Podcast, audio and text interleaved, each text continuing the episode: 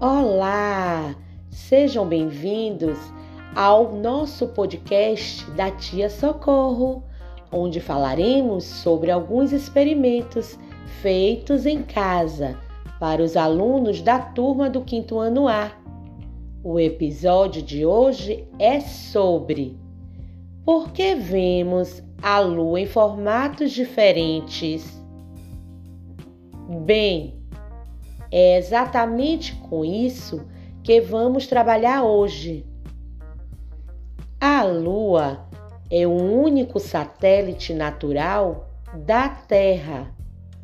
Por sua proximidade com o planeta Terra, é o objeto maior e mais brilhante no céu noturno terrestre. Mas, se vocês observarem, com o tempo, a lua vai mudando de formato.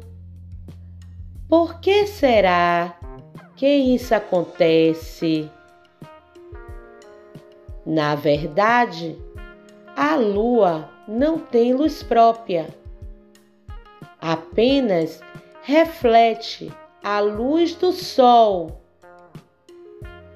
Com isso, dependendo da posição em que ela está em relação ao Sol, parece que muda de forma, porque o que nós vemos daqui da Terra é apenas o lado que está iluminado.